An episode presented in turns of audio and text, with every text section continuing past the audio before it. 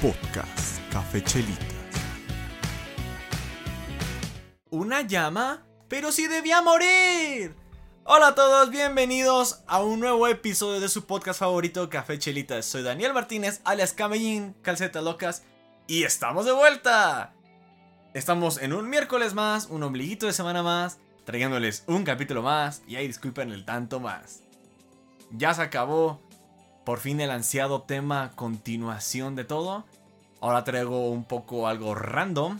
Ya se pueden haber dado cuenta por el título del episodio. Y no es tan loco como se lo imaginan y lo creen. Es más que nada por un par de anécdotas que me acaban de pasar recientemente.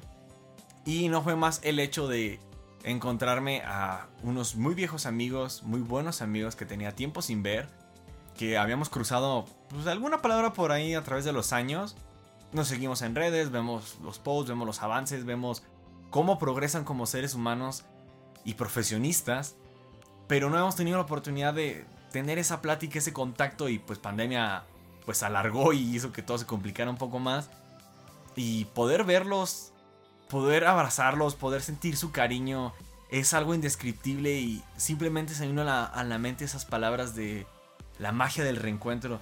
Creo que realmente es algo especial el, poderte encontrar a estas personas después de tanto tiempo. Y más que nada porque son cercanas o creaste un vínculo muy bonito con ellos y es de wow, después de tanto tiempo y aún te tienen ese cariño, ese no sabría qué decir que lo ves y te brillan los ojitos y quieres dar ese abrazo y te entusiasma y te, te vas feliz después de, de cruzar unas palabras, aunque haya sido un momento muy breve, algo, un encuentro muy fugaz. Después de te sientes muy reconfortado con una paz, una, una felicidad alegre, contento. No sabría cómo explicarlo, pero es esa magia que se siente después de ver a una persona que tenías tanto sin ver y que querías o quieres incluso y no esperabas encontrártelo y es una muy grata sorpresa.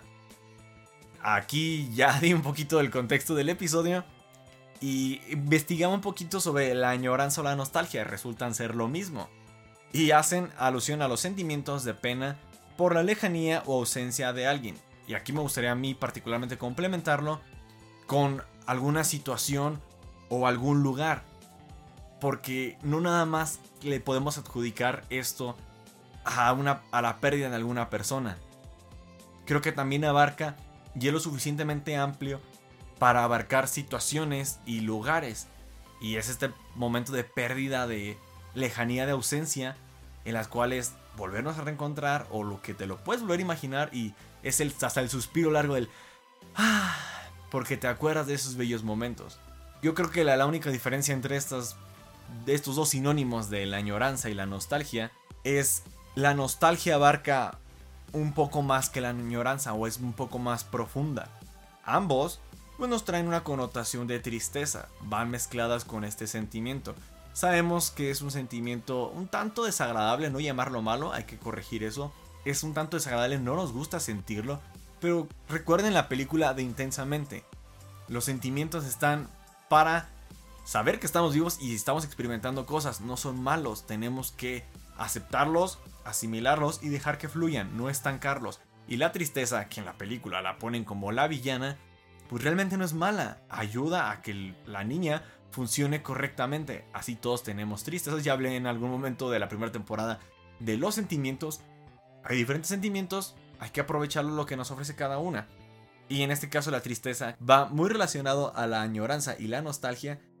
Nos hace recordar con tristeza estos eventos que tuvimos en algún pasado. Y van principalmente con la tristeza porque muy generalmente hay algo inconcluso en esa situación o hay una herida que nos dejó alguna persona o esa situación y por eso recordamos con tristeza estos momentos. Según yo, la nostalgia era un poquito más alegre el hecho de, de que lo recuerdas es como de, ay, qué nostalgia esos tiempos.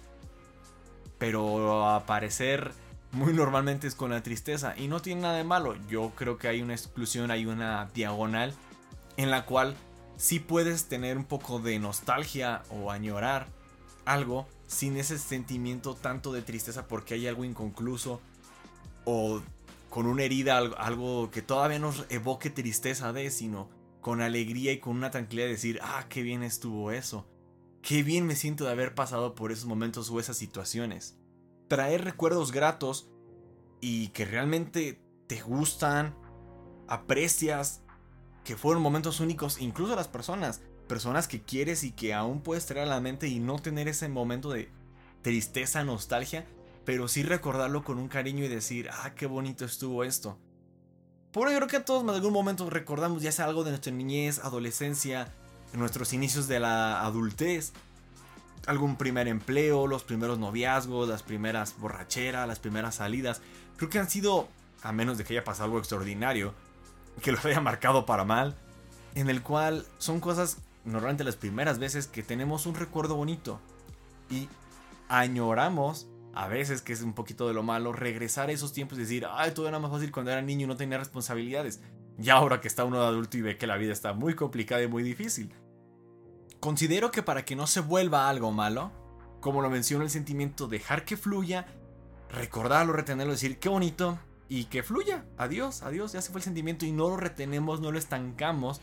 Ah, quisiera realmente vivir ahí y deseo vivir ahí, porque realmente ya estuvimos, pero el tiempo pasa y ahora estamos acá en otra situación y en otro contexto. Creo que hay detonantes para todo esto, desde canciones, sabores, olores, paisajes, imágenes que podemos encontrarnos, esas sensaciones de a veces el frillito, un calor, no sé, algo. Percibimos las vibras en nuestro cuerpo y estas sensaciones que decimos, esto me recuerda a tal cosa. Los colores y mil y infinidades más de detonantes que puede haber de que te van a detonar un recuerdo ya sea nostálgico o de pues un tanto alegre, feliz que tengas. Porque realmente son sucesos importantes en tu vida y cada uno sabe sus sucesos que les da la importancia. Aquí también pues, va a haber detonantes malos, como lo digo, cuando hay algo inconcluso, algo que no tuvo un cierre, un fin, ya sea por tu parte o ambas partes, si fue con alguna persona, con otra persona. Son los traumas y los momentos que a veces intentamos no recordar nunca y que necesitan un poquito de nuestra atención para poder cerrar ese capítulo y avanzar. Aquí me gustaría incluir una frase que escuché recientemente en un podcast. Tú no ocupas pasar de página, tú ocupas empezar un nuevo libro. Si lo vemos como una metáfora de que nuestra vida es un libro, pues ¿por qué no tener varios volúmenes? ¿Quién dice que tenemos que tener un, un solo libro? Por ahí en algunos de mis ejercicios que me gusta hacer que me encuentro, me pedían que si mi vida fuera un libro, ¿qué título le pondría y cuál sería la parte del reverso del libro? Que lo que describe el libro en cuatro renglones. Se los dejo de tarea, háganlo. Se me hizo una pregunta muy interesante, muy creativa qué título le pondrías a tu vida hasta el momento. Y en cuatro renglones, cuatro frases, pondrías lo que es el libro. Después de que lo hagan, vean y leanlo y vean si es lo suficientemente interesante para que alguien lo lea.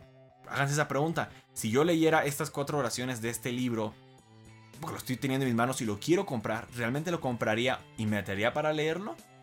Y si no es así, ¿qué tengo que cambiar para realmente interesarme por leer ese libro. No se vale poner mentiras, ¿eh? Advierto aquí en este punto de...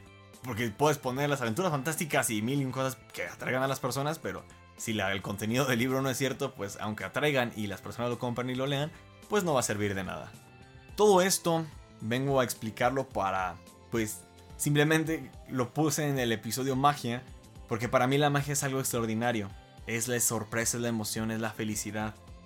Si no, vean los talentos de magia o videos de magia. Hay realmente magos excepcionales que aunque puedes investigar cómo se hace el truco, no deja de sorprenderte, no deja de emocionarte y de sacarte una sonrisa lo extraordinario que son para poder realizar esos trucos. Y más que nada, como lo mencionaba al inicio de esta anécdota de lo que me sucedió en la semana, para mí es magia encontrarme con esas personas como si no hubiera pasado nada es bastante peculiar el hecho de estos amigos que no te hablas, no te ves en años, pero cuando vuelves a tener contacto con ellos es como si te hubieras hablado ayer, no hubieran pasado tanto tiempo, aunque realmente ya pasado años. Tenía muy marcada esta relación con mi mejor amiga así. Nos hablábamos una vez cada tantos meses, nos veíamos una vez al año. Y era como si no hubiera pasado tanto tiempo, nos seguíamos viendo con un cariño muy especial, una magia extraordinaria que era sorprendente y realmente no sabía cómo describirlo. Nunca nos dejamos abajo, estábamos ahí para el uno para el otro cuando lo necesitábamos.